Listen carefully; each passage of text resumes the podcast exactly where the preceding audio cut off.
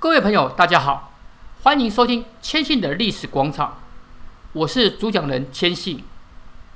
无论您是否是第一次收听，请让我表达感激。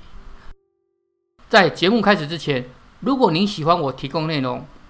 不管您从什么管道收听，您的订阅就是对我的最大支持。喜欢的话，请记得订阅我的频道并留好评，也请分享推荐给您的好友圈。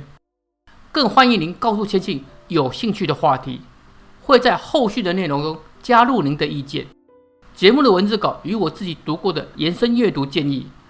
请在浏览器输入 k s h i n 点 c o，来到千信的历史广场，都会有您想要的资料。现在也在网站上将我的著作《从杜甫的眼中看见真实三国》电子书第一卷，以 PDF 的方式提供给大家做线上阅读。只要回答几个问题，也会在每周一收到切信的电子报，有上周的 Podcast 与推荐延伸阅读的书籍，让我提醒您补充有用的历史知识。如果有想要讨论节目内容或抒发想法，FB 已有开设千信自由讨论广场社团，欢迎加入一起讨论切磋历史，期待与您相遇。这是我们从日韩民间通信史行列来看江户时代的朝鲜通信史制度。如果您对国际情势有在注意的话，会发现日本、韩国这两个邻居在二零一九年处得不太愉快。甚至情况有点紧绷。从文在寅就任后，第一步就是推翻前总统朴槿惠二零一五年与日本达成的慰安妇问题协议，理由是该协议不符合受害者的需求，在协议过程中未与他们充分沟通，甚至对外隐瞒协议的内容等，而后更关闭了慰安妇基金会，恶化了双边的关系。今年又因为战后留下强征劳工赔偿问题争论，日本外务省基于日韩请求权决定，要求与韩方磋商，企图把这个问题诉诸国际仲裁。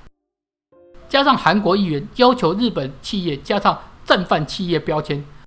与向来有所争议的独岛领土问题，于是掀起了一阵贸易战。而在这个敏感时刻，二零一九年八月四号，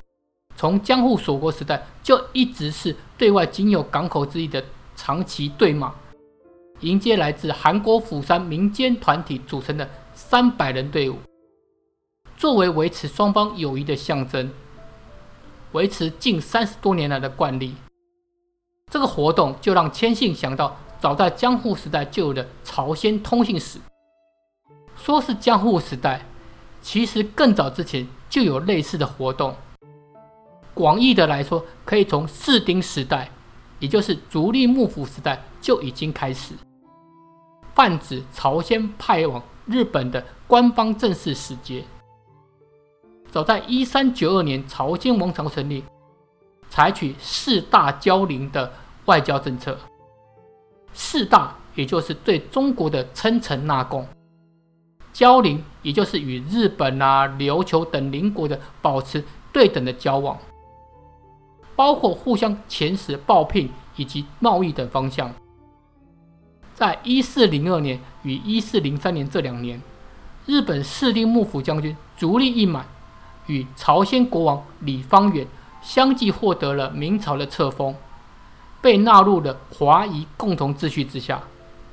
也就开启了两国平等来往的基础。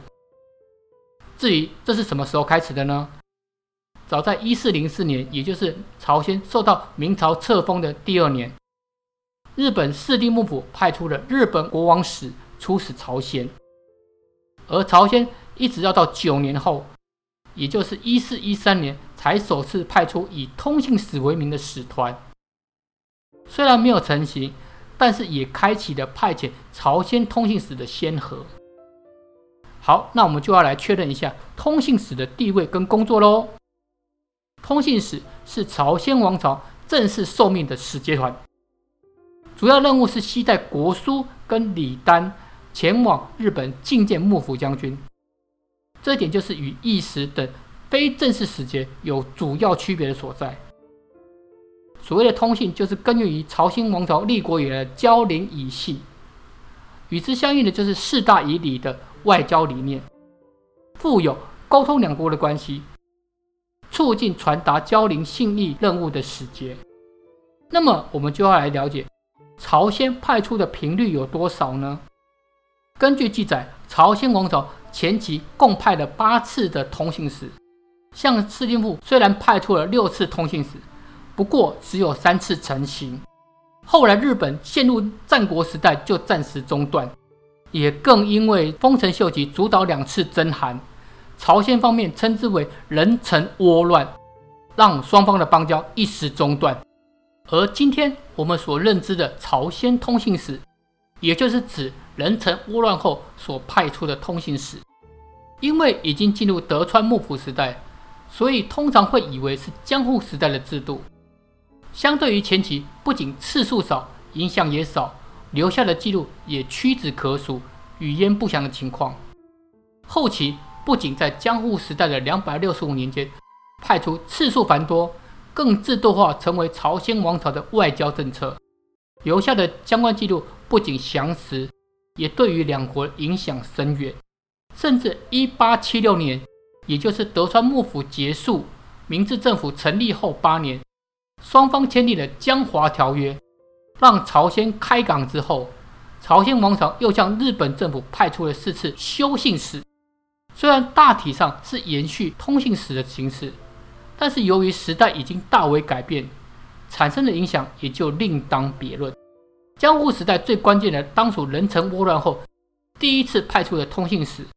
时间是在一六零七年正月，朝鲜正式派出以吕右吉为正使。庆先为副使，丁好宽为从事官，组成人数高达四百九十六人的使节团前往日本。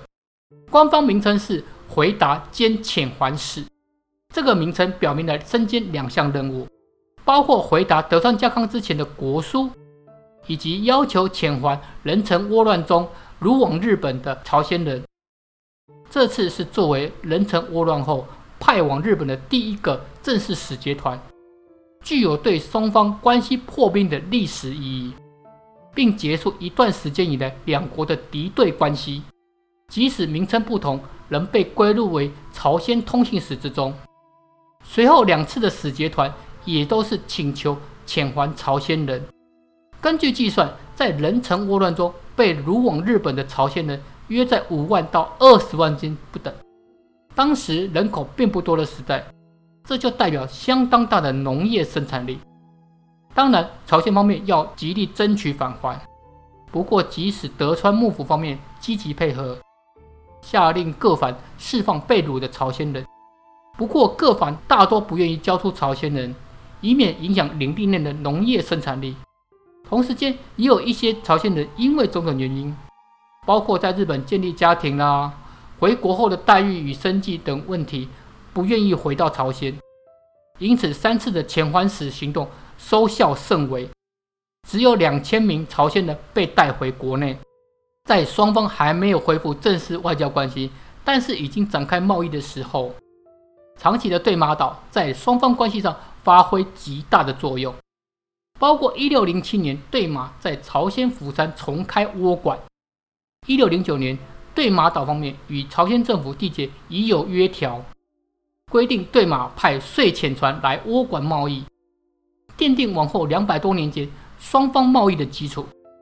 虽然对马在一六三一年爆发名为“柳川一件”的领主一门骚动事件，借由这个事件，幕府方面重新整顿对朝鲜的外交，从此开启以日本国大军为幕府将军对外的正式称呼，并确立了大军外交体制。而什么时候开始证明通信使并列入正规呢？那是在一六三六年二月，对马岛对朝鲜发出正式的请求，以庆贺日本太平为由，让朝鲜派出通信使。朝鲜方面很快接受请求，并在同年的八月派出以任匡为正使，金世廉为副使，总成员高达四百七十五人庞大使团，也是双方复交以来第一个冠以通信使的朝鲜使团。好，那最后一次是在什么时候呢？是在一八一一年，为了庆贺十一代德川幕府将军加齐的即位，派出人数稍微少一点的三百三十八人使节团。不过这次仅仅是在对马岛之役，并没有前往江户。朝鲜方面大概也知道日本当时的国内情况，不前往江户或许是最佳选择。说到这边，大家或许和千信有同样的想法：这两个一水之灵的国家，长期以来就因为利益等关系，时而友好，时而敌对，放在两国的外交史上也不算什么奇怪现象。